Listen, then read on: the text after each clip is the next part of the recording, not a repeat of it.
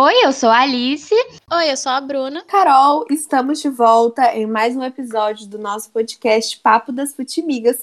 E hoje nós vamos falar sobre o legado pós-Olimpíada para os nossos atletas, que eu acho que nunca deu um buzz tão grande depois das Olimpíadas, igual teve esse ano, né? Durante a Olimpíada tá tudo lindo. Depois da Olimpíada, quem quer apoiar? A gente. A gente quer apoiar, então a gente vai trazer esse episódio aqui falando de alguns atletas que brilharam nas Olimpíadas e continuam brilhando. É, a gente sempre fala aqui nesse grupo, né, gente, que a gente acompanha, na verdade, todos os mundiais e tudo que acontece, que quando chega na Olimpíada, a gente está atualizadíssima.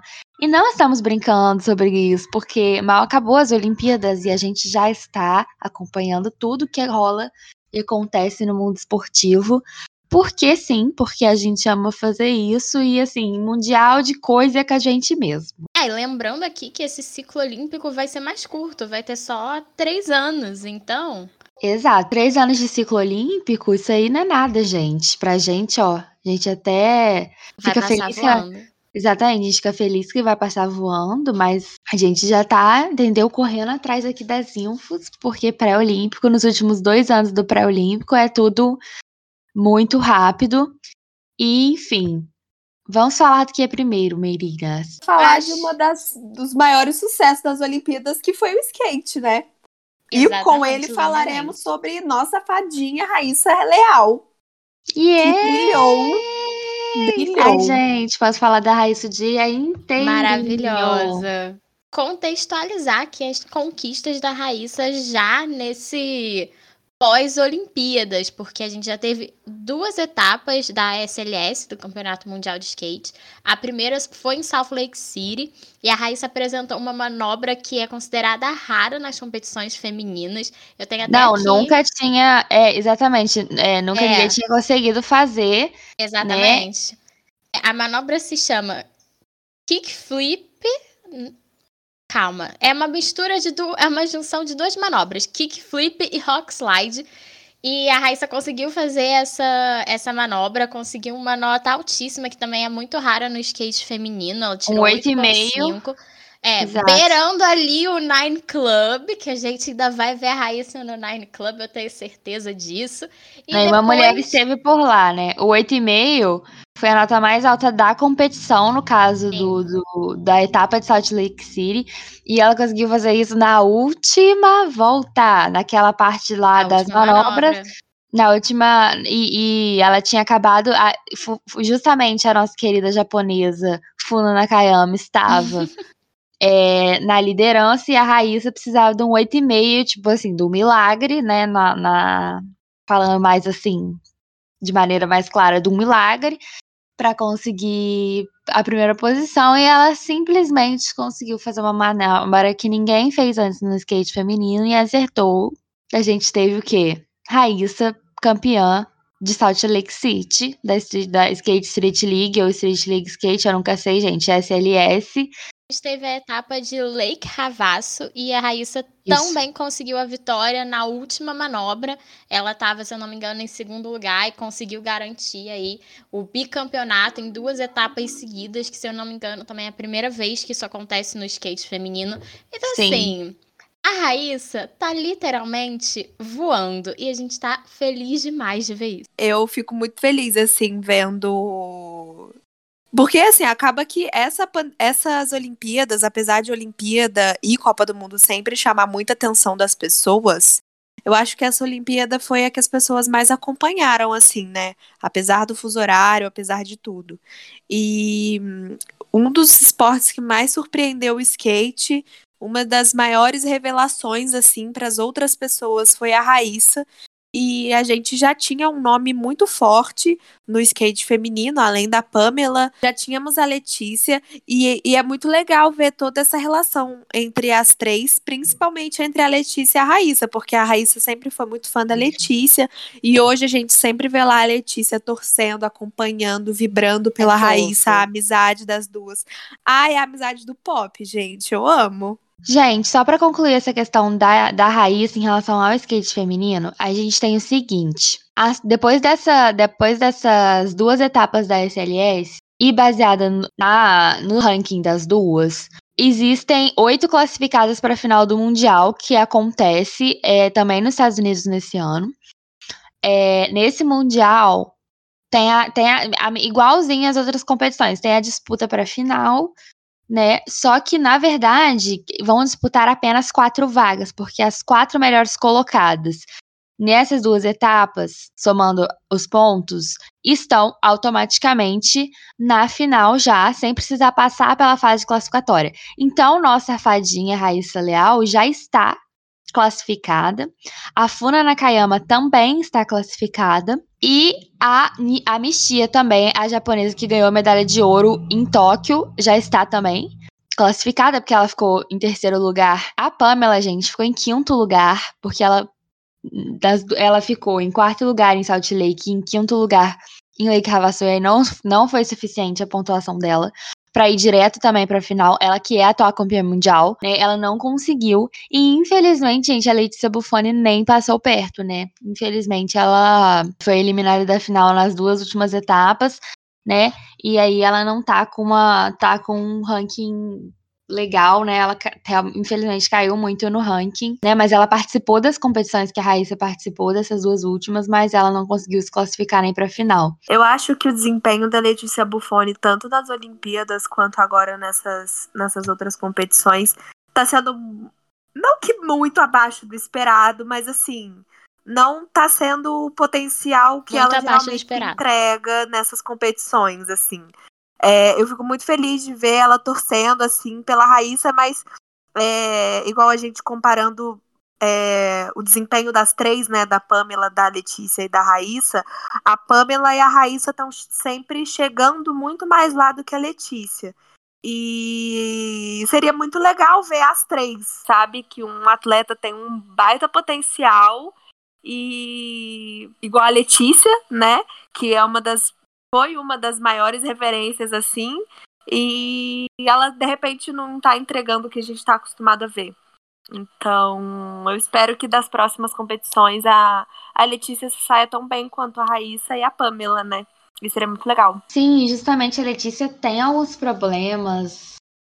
É, é, enfim, né? Aquela coisa das Olimpíadas, né? Então, ela, que é a que mais está em alvos midiáticos, e infelizmente ela não está conseguindo é, se sobressair na, nas Olimpíadas, na, nas competições pós-olímpicas, tal como ela não foi muito bem nas Olimpíadas, mas a Letícia Buffoni é uma pioneira, né? Ela serviu de inspiração para todo mundo ali, né? Então ela é um nome muito reconhecido. É, no skate sempre vai ser, isso não vai mudar nunca, mas a gente esperava ver ela competindo com a Raíssa, né? Porque, enfim, e com a Pamela, né? Que a Pamela, gente, a primeira, é importante salientar também que ela foi a, a, foi a primeira competição dela agora em Lake Havasu que ela conseguiu competir sem é, dor no tornozelo. Porque ela tava com machucada desde a Olimpíada, né? A gente lembra bem do, da fotinha do pé da Pamela. Desde antes das Olimpíadas, né? Ela já foi para as Olimpíadas lesionada. Não, acho que ela se machucou no treino da Olimpíada, amiga. Ah, acho... não, eu quis dizer da, da prova, assim. Ah, sim, sim. Ela mandou, ela mandou muito bem na competição. Enfim, muito feliz de ver a Pamela voltar, porque é, é um skate diferente da Raíssa, né? Pra gente que tá entrando nesse mundo agora, a gente vê que as meninas têm, cada uma tem um estilo, obviamente, né? E é um. E é muito bonito ver ela competir também. A Pamela tem um skate muito bonito e, e ela é muito experiente, assim, apesar de ser um ano mais nova que a gente, dá vontade de chorar, dá. Mas Pamela Rosa também está arrasando. A gente espera que ela consiga arrasar aí no Mundial. Já no masculino, galera, Kelvin ficou de fora da final. O único, único brasileiro que foi Felipe Gustavo, que conseguiu a primeira final de SLS dele na, na, na etapa de, de Lake e ficou em terceiro lugar. Primeiro lugar, gente, foi do Nigel Houston, o americano, que literalmente depois de duas etapas de, de SLS que ele venceu e tendo, e tendo participado de todas as finais desde que a SLS, desde que ele compete, quer dizer, mais de 20 finais, que o cara é literalmente, tipo, símbolo da competição. Então, o que, que a gente consegue é, ter dessa informação? Ele pipocou na Olimpíada pipoqueiro, porque ele chegou lá e pipocou. Porque o cara, tipo assim, a gente vê ele andando de skate, para quem não via antes, que é o nosso caso, assim, não, acompanhava tantos mundiais, a gente via ele e falava assim. É, a gente viu ele na Olimpíada falou: Ah, é americano pipoqueiro, am amamos, claro, né? Foi tudo pra gente. mas de repente o cara não erra nada, ele não cai. Então, assim, que a única explicação é que ele foi um grande pipoqueiro nas Olimpíadas. É, e agora a gente vai passar para mais alegrias do Brasil na ginástica. A ginástica rítmica brasileira conseguiu finais inéditas nesse último Mundial. A Bárbara Domingos se tornou a primeira atleta do país na história a conseguir um lugar na final individual geral, né? Elas têm que ser bom em tudo. Não existe ser especialista em uma coisa, tem que ser bom em tudo. E a Bárbara é. Domingos é boa em tudo porque ela chegou na final do individual. E o Brasil também conseguiu a primeira final por equipes. Então, foi uma, um mundial muito marcante para a nossa ginástica rítmica, que vem crescendo. O Brasil é o dono do Pan-Americano na ginástica rítmica e agora está mostrando também evolução no mundial e a gente fica muito feliz. Espero que continue crescendo a ginástica rítmica brasileira sempre dá uma coisa errada pra gente e tal. Também outra personalidade que se destacou e roubou nossos corações e lágrimas nas Olimpíadas e que segue brilhando após ela é a Rebeca Andrade, atleta do Flamengo, tá bom, meninos, tudo bem? Mas enfim, de qualquer forma, a Rebeca conquistou agora nesse mês de outubro duas medalhas na edição do Mundial. Ela ganhou o ouro no salto e a prata e a prata nas barras assimétricas, se juntando a Daiane dos Santos, Diego Hipólito, Arthur Zanetti e ao Arthur Nori no patamar dos brasileiros campeões mundiais da ginástica. E uma outra coisa também que, que eu acho muito legal, tanto em relação à Rebeca quanto à Raíssa, é que as duas foram convidadas pela Vogue, né? Falando assim um pouco da, da minha área de moda. As duas foram convidadas pela Vogue para fazer uma matéria e ser a capa. A Rebeca foi a capa do mês passado e a Raíssa foi a capa desse ano. Deram Chique. entrevistas pra Vogue, Chique. participaram de ensaios. Ah, eu amo, gente. Ficou incrível, incrível. Ficou mesmo as fotos da Rebeca. Maravilhosa. E assim, maravilhosa. A Raíssa é belíssima. Eles fizeram uma capa que parece que ela tá. Que parece não, tiraram foto de baixo para cima para ficar, né, pra ficar gigantona assim. E aí a capa ficou maravilhosa da Raíssa. Eu amei também a capa da Raíssa da Vogue, gente. Eu cheguei a conversar com a Alice sobre isso, a gente estava um pouco preocupada de como ela ia. É, de como ia ser o desempenho dela nesse pós-Olimpíadas, né? Porque a Olimpíada foi um sonho, foi muito bonito de ver. E é muito bom ver que ela continuou competindo em alto nível, é, dificultou ainda mais os saltos, a série dela nas barras, que é muito boa. Confesso que não entendi porque nas Olimpíadas ela apresentou uma série diferente, uma série mais fácil, não conseguiu se classificar para a final, porque ela é uma ginasta muito boa nas barras, uma coisa que o Brasil nunca tinha tido, uma ginasta que fosse bem nas barras, e ela também se tornou a primeira brasileira a conseguir duas medalhas no mesmo mundial. Então assim, a Rebeca tá aí para quebrar recordes e já colocar cada vez mais o seu nome na história não só da ginástica brasileira, mas do esporte brasileiro. É, eu e a Bruna a gente conversou muito sobre uma sobre tá com medo, né? Porque a Rebeca saiu das Olimpíadas merecidamente perfeita como ela é, embaixadora de várias marcas, né, fazendo tudo que é tipo de mídia. Naturalmente, a menina foi campeã olímpica, só aí ela já podia, gente, é, sabe? aposentar se ela quisesse. Não aposenta, Rebeca, te amamos, mas a gente tá falando aqui, né, que a gente queria ver como que isso ia repercutir na Rebeca pós-Olimpíada, né, Bruna? Como a Bruna falou aqui, porque ficou com medo, né, de muita mídia, que tudo, toda a atenção do mundo em cima da Rebeca, e a gente ficou com medo, né, de, de ela, enfim, cair, não se sentir bem nas séries, e acontecer alguma coisa, mas enfim, simplesmente melhor do que sempre esteve, Rebeca Andrade conseguiu fazer um mundial de cair queixo totalmente. Agora, gente, para as próximas etapas, né, que são Copa do Mundo, que não são tão valorizadas, mas eu espero ver a Flávia voltar para as Copas do Mundo, ganhar tudo para estar prontíssima para o próximo Mundial de Ginástica.